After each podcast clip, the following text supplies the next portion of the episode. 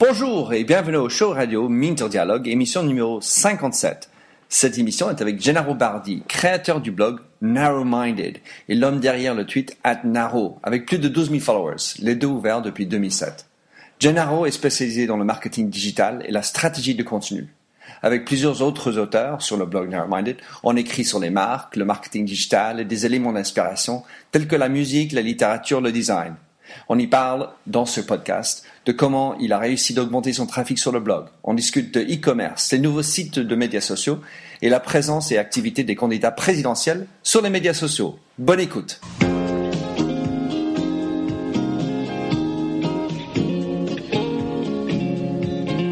Bonjour et bienvenue sur l'émission radio téléchargeable Minter Dialogue où on parle des marques, de l'Internet et les nouvelles technologies. Je suis Minterdial, votre compère pour cette émission radio téléchargeable, autrement dit un podcast. Je suis auteur du blog minterdial.fr où vous trouverez les show notes pour l'entretien qui suit, avec l'ensemble des sites et des liens cités dans l'émission. Si vous lisez anglais, j'ai également mon blog en anglais, themindset.com, T-H-E-M-Y-N-D-S-E-T. Plongeons alors dans cette nouvelle émission de Minter Dialogue. Bonjour et bienvenue au show radio Minter Dialogue. Nous sommes le 12 mars. Je suis en haut d'un Starbucks à Elysia, Paris, avec quelqu'un que j'ai rencontré sur un plateau à Innovation de Napoléon, Gennaro Bardi. Alors Gennaro a une belle expérience, belle carrière, qui était plutôt sur les agences euh, de com, notamment avec Publicis sur SCG. Et euh, depuis 2007, notamment, il a lancé un, un blog qui est extrêmement bien lu, qui est très intéressant à lire, avec de multiples auteurs qui participent auprès de lui, qui est tout sur le, marketing digital et, le, et, les stratégies de contenu pour les marques. Donc, Gennaro, bienvenue au show. Euh, Est-ce que tu peux te présenter, qui, tu es qu'est-ce qui te passionne? Bonjour Inter, merci beaucoup. Euh, je suis Gennaro Bardi, euh, qui je suis aujourd'hui. Je suis en train de lancer une activité de, de freelance, d'indépendant, qui est un process qui est encore en, en construction. Donc, euh, ça, ça, restera, t'en fais pas. Ouais, ouais, non, mais de toute façon, je crois qu'on n'a jamais fini. Et, euh, et voilà, et, euh, et donc je vais annoncer ça très prochainement. Alors, tu as, tu as ce, ce site que tu, tu, fais depuis 2007, tu es un homme euh, digital. Tu peux nous expliquer un peu euh, c'est quoi ta ligne éditoriale sur ton site? Parce que c'est quand même quelque chose qui, qui a un phénomène euh, readership, lectorat qui est très fort. Qu'est-ce qu'est-ce qui fait que tu as autant de succès sur ton, ton site? Alors euh, autant de succès, je, je sais pas. Moi, je trouve pas. C'est moi, qui le dis. C'est moi qui le dis. Je trouve pas que ce soit si. Enfin, j'en vois quelques autres qui, qui font bien mieux. Euh, en tout cas, en termes de volume, même si c'est pas forcément, euh, c'est pas forcément l'objectif. Aujourd'hui, le, le, principe de ce blog, c'est de parler des marques, parce qu'on on est tous les auteurs qui le composent passionné des marques et par les marques ambitieuses euh, notamment.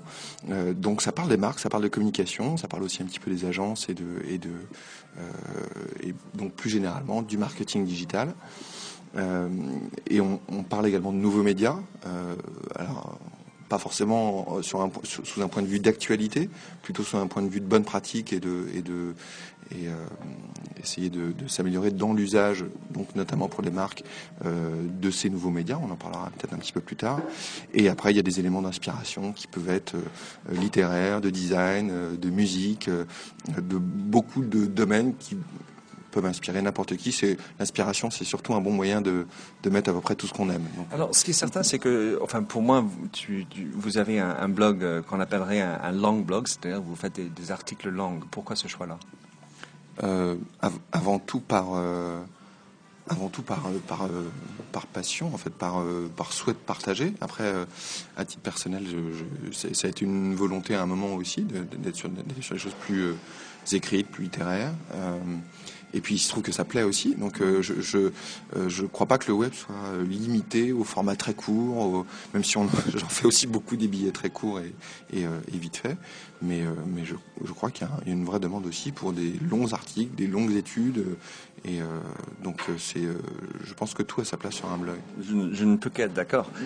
Alors tu vous faites vous faites enfin tu fais ça depuis 2007 et tu as dit que quand on parlait avant que tu as, un moment où tu as passé un cap. Est-ce que tu peux nous parler de comment tu as fait pour euh, accélérer la, la, croissance du blog?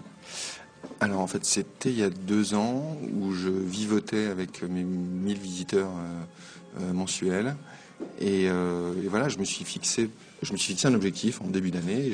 Au début, je voulais faire x5 sur mes abonnés Feedburner. je dois être aujourd'hui à x30 à peu près par rapport à cette période-là. Euh, voilà, le trafic s'est développé donc sur une période de six mois où j'ai plié de manière intense avec quelques techniques euh, euh, apprises sur des blogs américains, pour, pour, pour, ne pas le citer. Et je pense que c'est bien de le citer. Ouais, ouais, non. Et puis, je pense que les, que les, méthodes sont très bien. Alors après, je l'ai, je l'ai utilisé avec un angle plutôt très professionnel au début, et puis après, je l'ai, je l'ai, je l'ai, j'ai adapté ces techniques à à la fois mes souhaits, à mes sujets et à ce que j'avais envie de faire.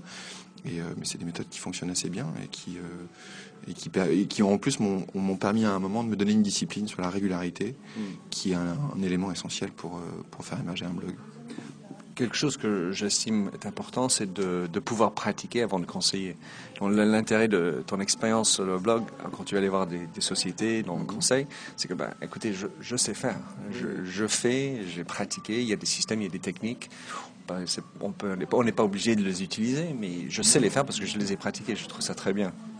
Euh, oui, oui. Et puis euh, au-delà de ça, en, tout cas, les, euh, les, clients avec lesquels je, travaille aujourd'hui et les personnes que je peux rencontrer, la stratégie éditoriale est, souvent un problème. Les, les, trois quarts des blogs que je rencontre, ils parlent finalement que de leur société, que d'eux-mêmes, que et voilà. Donc il y a, plusieurs étapes, plusieurs euh, il y a beaucoup de choses qui peuvent être faites pour, euh, euh, tout en continuant à parler de soi, améliorer son contenu, son visitorat.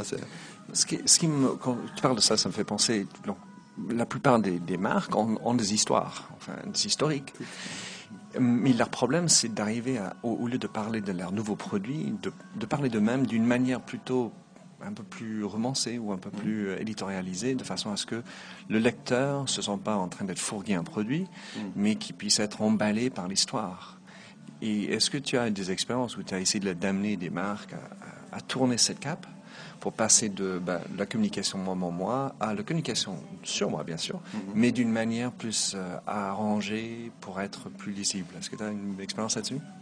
Alors, le, ce que tu dis sur les marques, je, le rejoins tout à fait. La marque, c'est pas un nom, c'est pas un logo, c'est pas, c'est même pas que une entreprise. Euh, la marque, c'est le souvenir qu'on laisse euh, chez les autres. Et, euh, en général, le, premier travail que je fais avec, des entreprises, avec des entrepreneurs qui ont, qui ont des besoins sur leur, sur leur stratégie éditoriale, c'est de plutôt que de regarder chez soi ce qui a priori pourrait intéresser les autres, et ça il faut commencer par se poser la question de quoi ont besoin mes clients mhm. ou les personnes à qui je m'adresse ou les personnes par qui je veux être lu et de quoi ces gens ont besoin. Mhm. Et il suffit de lister 5 ou 10 besoins et de répondre à ces besoins. Euh, après, au-delà de, la manière d'y répondre, du contenu et de. Mais euh, ne serait-ce que ce, shift dans, la manière de penser, eh ben, euh, met complètement à plat 80% des, lignes éditoriales que je peux, croiser. Donc, avec tes clients, euh, est-ce que tu as parlé de Pinterest? Est-ce que c'est quelque chose que tu as essayé d'intégrer dans l'écosystème la social media strategy? Alors euh, oui, enfin j'en parle beaucoup autour de moi en ce moment. C'est un, sujet en tout cas dans la communication, beaucoup plus que chez les clients ou chez les marques d'ailleurs. J'ai un client qui est dans le e-commerce et je, pense que Pinterest a un avenir, notamment pour les sites de e-commerce. Donc euh, euh, en tout cas, la place que ça fait de Pinterest, je pense que euh, tous les sites de e-commerce euh, doivent regarder ce qui se passe et commencer à jouer avec. Et voilà. En, revanche, aujourd'hui, Pinterest, je pense pas que ce soit un sujet en termes de trafic en France. Je pense que c'est surtout un, sujet d'intérêt qui est parti des États-Unis, qu'on a, a dépassé les 10 millions d'utilisateurs uniques. Et, voilà, donc il y a une vague de médiatisation qui se passe en France aujourd'hui. En revanche, il y a quelque chose qui est sûr, c'est que j'ai commencé via cette, euh, médiatisation à l'utiliser. J'y prends du plaisir. Euh, et je pense qu'il y a beaucoup de monde qui prend du plaisir aujourd'hui. À partir du moment où on prend du plaisir, on peut imaginer que ça suit. Alors, sur un billet que tu as écrit récemment, tu as parlé, de, je ne m'en souviens pas, mais d'une marque qui, a bien fait son Pinterest. Tu t'en souviens EasyJet. Parle de ça et pourquoi tu as, as aimé? Euh, ce qui est intéressant dans, euh, dans ce qu'a fait DJ, c'est qu'ils ont, ils ont tiré les premiers. Donc c'est forcément, en, termes de, médiatisation et de visibilité, euh, je pense que notamment sur les nouveaux médias, là, ils ont exploité un buzz médiatique actuel. Est-ce que Pinterest a un réel intérêt pour EasyJet? C'est à eux de répondre et à l'agence de répondre, je ne sais pas. Mmh. probablement, en tout cas, c'est sur leur côté innovant que j'ai trouvé ça intéressant et ils ont plutôt bien utilisé le, le, média dans leur, dans leur campagne. voilà, sur le long terme, sur le long terme, à part s'il y a une grosse activité de e-commerce, euh, notamment sur les objets et sur les, loisirs, je ne suis pas sûr que, Pinterest soit une source de trafic euh, qualifiée intéressant. On verra. merci pour ça. Alors, euh, donc, Janaro, tu as aussi, tu es sur Twitter, un, grand twitto. Tu as plus de 12 000 personnes qui te suivent. Est-ce que tu peux nous expliquer comment tu es arrivé à avoir autant Tu es sur Twitter depuis 2007. Ah, mais tu as un grand following. Explique-nous comment tu arrivé à faire, parce que je suis sûr qu'il y a beaucoup de personnes qui se grattent la tête. Comment je peux faire, comme elle, dit? Alors, je vais publier cette semaine un billet sur comment gagner des followers sur Twitter. Euh, en, fonction de la, moment où je, publie ce, billet, je l'intégrerai dans le Volontiers, volontiers. Euh, bah, c'est très simple. J'ai commencé au début à discuter avec, avec mes amis ou avec les gens que j'aimais bien. J'ai commencé mon blog le même jour euh, où je me suis inscrit sur Twitter, donc pour moi les, deux sont, sont, très parallèles. Euh, j'ai employé des techniques euh, de mass following qu'emploient certaines agences ou certains consultants. je les ai testés, j'ai fait ça pendant un moment, j'ai arrêté. Et, et, depuis deux ans maintenant, mon blog est la principale source de, de, de followers que, que, je peux avoir. Euh, relativement régulière euh, et assez proportionnelle au trafic de mon, site. Euh, j'y publie aussi une veille d'information que j'essaie de faire la plus intéressante possible. En tout cas, moi, c'est les liens que je vois et, qui me passionnent ou qui, pour moi, sortent vraiment de l'ordinaire. J'en publie une dizaine par jour. De temps en temps, il y a un, tweet qui est très retweeté et qui m'amène une masse de followers. Voilà, je, pense que là aussi, la durée et la régularité y a fait pour beaucoup. Euh, avoir un site à fort trafic, euh, fort trafic, euh, toutes mesures gardées. Hein, en tout cas, mon blog aujourd'hui est la principale raison pour laquelle j'ai des, des, followers comme ça. Alors pour revenir sur le, système d'automatisation, en, clair, il y a, est-ce que tu, pourrais nous dire le, système que tu utilisais et combien de temps ça mettait par jour pour follower, défollower, etc. Alors à l'époque, en fait, je, combinais des, des, services qui n'existent plus. Je combinais trois services euh, l'un pour l'identification de personnes sur un marché, l'autre pour euh, suivre automatiquement ces personnes-là, et le troisième pour euh, désuivre ceux qui ne suivaient pas en retour. Et j'ai laissé tourner ça, je sais plus, six mois, un truc comme ça. Et donc ça m'amenait, je sais pas, 20 à 30 followers par jour. Il y a un truc qui est sûr, c'est que ça ne m'a pas amené un seul contact intéressant. Et à part gonfler mes statistiques de manière totalement artificielle, ça ne m'a rien amené. C'est vraiment uniquement du vent. C'est très tentant, mais... Bah, euh, oui, et puis, euh, et puis à un moment, j'avais lancé la machine, j'ai laissé tourner, et puis je ne m'occupais plus trop de, savoir. Je voyais le truc grandir, c'est toujours, toujours, un peu amusant. Au final, ça n'amène rien, quoi, si ce n'est... Euh, si ce n'est de gonfler l'ego. Je comprends. alors, cette année 2012, euh, dans quatre semaines ou cinq, on sera sur les élections présidentielles. Mhm. Selon toi, euh, qui est en train de faire un bon passe sur le enfin travailler bien le digital sur leur, euh, campagne politique? Alors c'est assez simple, personne. Aujourd'hui, le numérique au sens large, hein, au-delà du marketing, hein, le e-commerce et, tout, tous les métiers du numérique euh, qui, se développent en France, on est sur une croissance de euh, entre 40 et, 5 euh, entre 40 et 50% tous les ans. La création de valeur et la création d'emplois est gigantesque. Pour autant, il n'y a pas un seul candidat qui a pris une position claire, qui a lancé un débat sur le sujet, qui a répondu aux différentes sollicitations de, de Gilles Babinet, par exemple, qui a publié une tribune sur le sujet. personne ne prend position là-dessus et, personne ne s'y intéresse. Alors qu'aujourd'hui, c'est euh, le pan d'activité majeur pour, pour la croissance en France et qui est pourtant un sujet intéressant. Aujourd'hui, si je devais répondre, bah, il n'y en a pas un seul. En tout cas, pas un qui soit audible. Mhm. C'est sûr. Ah, ah, donc moi, je, dit au début de l'année que ça a été l'année de Twitter, puisque c'est quand même un outil formidable dans un esprit politique, on va dire. Mhm. Mais jusqu'à présent, je suis assez déçu par euh, le manque de l'outil, l'utilisation, parce que c'est par euh, le top-down qu'on peut aussi amener les gens à à y aller, et trouver un mm. intérêt, mais outre NKM peut-être et enfin, comment elle s'appelle, Cécile j'ai oublié Duflo, qui, oui, qui fait un assez bon travail sur Twitter. Il y a, très peu d'hommes et de femmes politiques qui, qui l'utilisent de façon bien, j'ai l'impression. Euh, alors je ne me prononcerai pas pour tous, mais en général ce sont des équipes qui gèrent leur compte hein, et avec plus ou moins de succès ou de réussite. Euh, des politiques qui tweetent vraiment eux-mêmes. Euh, oui, je pense pas qu'il y en ait tellement que ça. mais ça, c'est, voilà. Après, Twitter est un, est un, je pense, un outil assez, assez complexe finalement, malgré sa, son apparente simplicité et le et voilà, mais je, il y a beaucoup plus d'utilisateurs inscrits sur Twitter que de vrais utilisateurs, et c'est vrai aussi chez Politique. Ça, c'est rigolo. Alors, quel, si on regarde les marques aujourd'hui en France, euh, on a tendance à, faire euh, comme modèle les marques américaines, on cite les tout vent.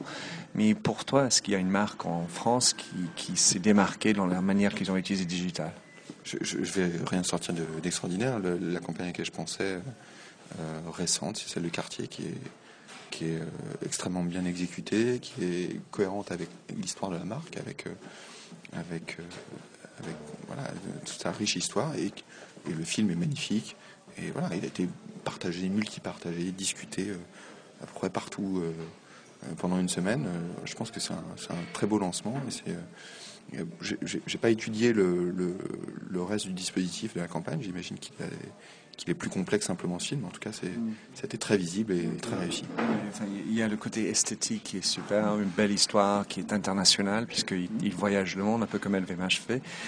Et, euh, et puis, c'est une histoire qu'on a envie de regarder, de consommer. Donc, c'est ça, on n'a pas se sentir fourgué euh, dedans, quoique il y a toujours. Euh, l'apparence. Euh, alors, pour toi, euh, qui est sur le, web euh, autant qu'on peut être, je pense, quelles sont tes sources d'inspiration ou tes role models dans le digital? Est-ce que tu peux nous raconter? Dans le digital, alors sur, la partie création de contenu et blog, j'ai quelqu'un que je regarde depuis plusieurs années et que, que, je trouve admirable, en tout cas, qui est Chris Brogan, qui est un Américain. Je lis quasiment, enfin, je lis beaucoup de blogs américains. Donc là, c'est vraiment quelqu'un que voilà, que, que, je suis euh, très régulièrement. C'est lui, c'est lui auquel je pense. Mais effectivement, bon, ça reste un consultant qui vend, euh, qui vend du service. Et des livres. et, des livres et plein de choses, mais, mais qui est. voilà, en marketing digital, c'est une très bonne question. Mes sources d'inspiration. si s'il y a quelqu'un, il y a quelqu'un que je voilà, que je suis depuis peu qui m'a été conseillé par Nicolas Bordas et qui est le blog Brain, Brain Pickings euh, que je trouve euh, merveilleux. Maria Popova, je crois que c'est son nom, euh, l'auteur de ce blog. je suis en, béate admiration devant ce qu'elle arrive à, créer, devant la qualité du contenu qu'elle fournit et la diversité des sources. Voilà, c'est quelqu'un de, passionnant à suivre. Super, je vais mettre ces deux-là. Alors, cette année, bon, enfin, on parle beaucoup de l'e-commerce. C'est quelque chose qui, que beaucoup de sociétés regardent, euh, regardent avec un œil en disant hum, comment je vais, y, je vais y prendre? Beaucoup de sites commerce, euh, c'est pas une nouveauté, euh, ne sont pas rentables. C'est pas si facile que ça. Pour toi, quelles sont les clés de succès pour monter un site e-commerce? Alors, tout dépend de l'ambition qu'on a. Est-ce qu'on est sur un produit de niche? Évidemment, le contexte. le, principal enjeu, à mon avis, aujourd'hui, c'est la création, la, création de trafic.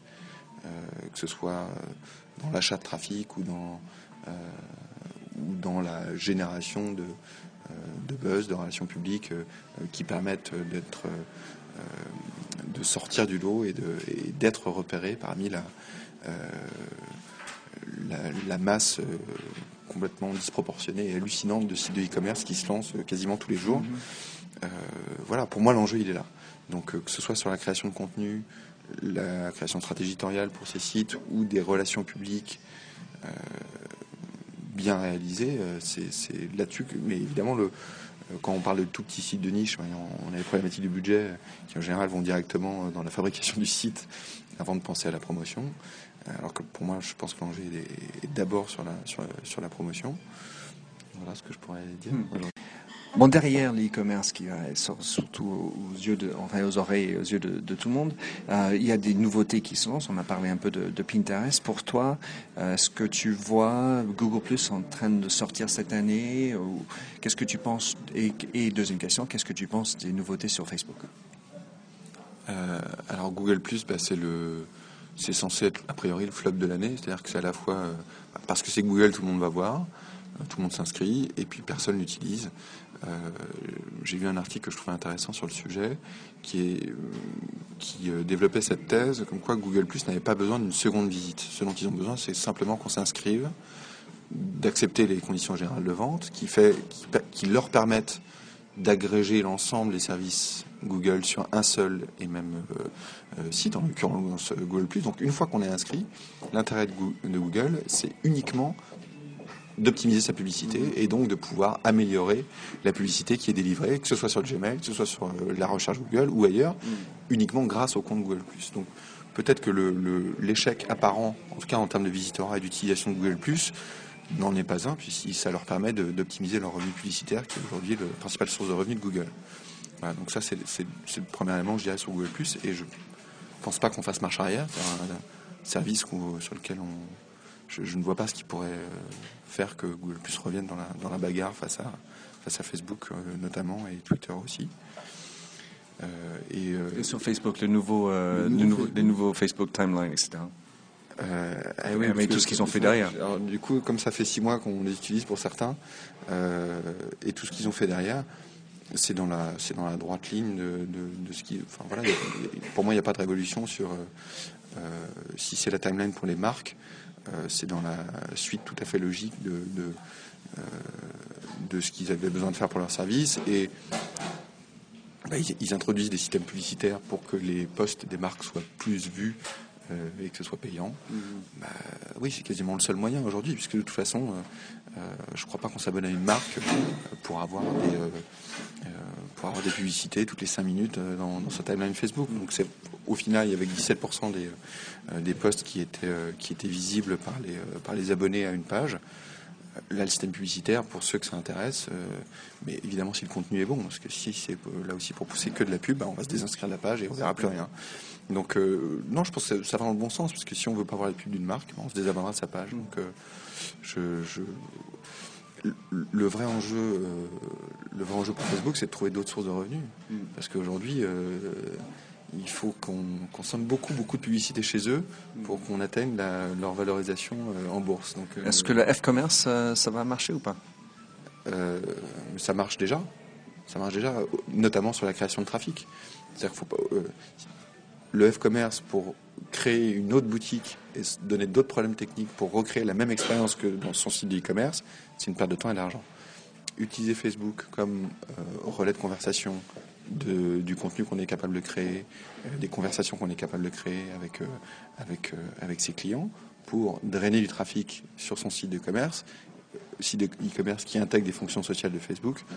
Voilà, là on, est sur une logique qui me semble plus cohérente par rapport à l'outil. Facebook, c'est c'est pas une plateforme de e-commerce.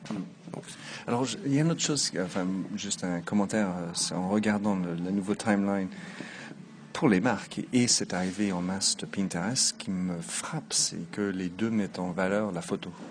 Hmm.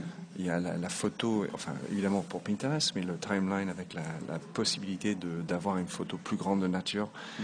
frappée, euh, enfin mis en, haut de, la bannière, fait en sorte qu'on est en train de vivre un nouveau valorisation de la photo. Ça, c'est ce qui me frappe. Et toi? Hmm. ben, euh, Oui, d'autant plus que ça me passionne assez euh, sur d'autres sujets, la photo. Euh, oui, c'est certain que, certain que la, photo est prépondérante, mais euh, Facebook est, je pense, depuis assez longtemps le, premier site de partage de photos. Ils sont passés devant Flickr, je crois, il y a un an ou deux. Euh, Flickr est en marche en arrière maintenant, 50 millions de personnes et puis. Et, donc assez clairement, Facebook, si on devait retenir une seule fonction, bah, on partage ses photos de vacances. donc, et on est content parce que tout le monde peut les voir au même moment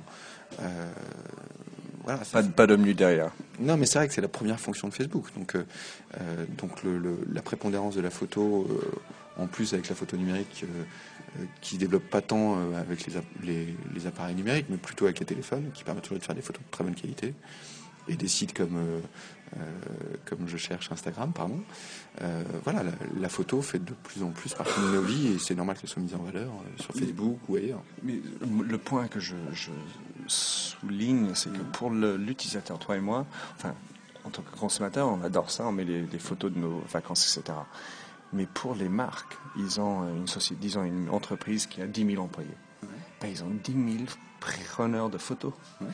Donc quel état d'esprit doit-on aller chercher pour que 10 000 personnes puissent uploader des photos évidemment pertinentes, bien faites, sur Instagram, liées au compte Facebook de la société, de la marque. Parce que là, ça c'est là où on pourrait vraiment faire des, on va dire, ravages. C'est-à-dire au lieu d'avoir juste la pub euh, bien faite par euh, l'agence com qui sait très bien mhm. faire, qu'on puisse avoir 10 000 relais qui, eux, fournissent l'histoire de la marque de leur point de vue avec leurs iPhones, etc. C'est là où je, que ce soit Pinterest ou Facebook, au lieu d'être simplement sur le côté perso, mm-hmm. amener ce, ce mobile qui est, voilà. Mais euh, oui, c'est intéressant. C'est, alors après, c'est, très lié finalement à la manière dont, l'entreprise s'organise vis-à-vis de ces sujets-là. Euh, où est-ce qu'ils en sont du process euh, euh, en interne euh, et, sur, et sur l'utilisation de ces médias-là. Ce serait une campagne, et c'est génial de voir, euh, de voir une campagne qui soit créée et qui soit crowdsourcée par, par tous ces, euh, par tous ces employés. Oui. généralement, les, sociétés vont penser plus à dire voilà, allez, euh, les clients, euh, prenez des photos, on fait une campagne. Mais pourquoi pas avec les employés? Bon, je termine, Gennaro, pour, pour que les gens qui t'écoutent, nous écoutent, puissent te trouver. à moins de savoir mal appeler ton nom, comment on te trouve Non, c'est possible, c'est pas facile à retenir mon, mon prénom. Alors, sur Twitter, c'est très simple, c'est Naro, N-A-R-O. Et mon blog, il partait de mon surnom, narrowminded, donc n a r o m i n d e d.com. Euh, même si évidemment euh, c'est un blog qui est plutôt ouvert d'esprit. Et euh, je confirme. voilà. Gennaro, je te remercie beaucoup. Plaisir d'avoir ici et au plaisir de te suivre par la suite. Merci beaucoup. Alors merci de nous avoir rejoints pour cette émission de Minter Dialogue en français. Vous trouverez les chaînes sur minterdial.fr. Vous pouvez également vous souscrire à mon show Minter Dialogue en français sur iTunes, où vous trouverez d'autres émissions dans cette série d'entretiens d'hommes et de femmes de l'Internet en France, dont des personnages comme Cédric Georgie de TechCrunch, Vincent Ducré, conseiller Internet au gouvernement, Jacques Lorne de Laura Merlin ou encore Anne-Sophie Baudry, désormais chez Facebook. Sinon, vous pouvez me retrouver sur mon site anglophone themindset.com, T-H-E-M-Y-N-D-S-E-T, où la marque se rend personnelle, où j'écris sur les enjeux des marques et le marketing digital. Vous pouvez également souscrire à mon newsletter anglophone sur The Mindset ou bien me suivre sur Twitter, MDIAL. Faites du podcasting, c'est une nouvelle forme de consommation de médias. C'est pratique, c'est mobile. S'il vous plaît, partagez ou tweetez si cette émission vous a plu. Bonne continuation, où que vous soyez.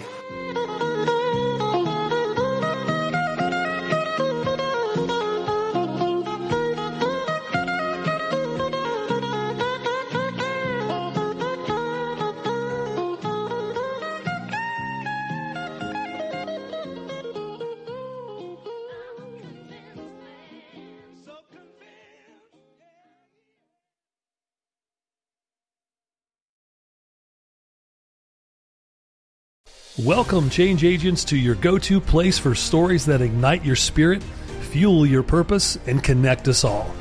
We believe in the incredible power of the human spirit, its boundless resilience, and the inspiration it brings to our lives.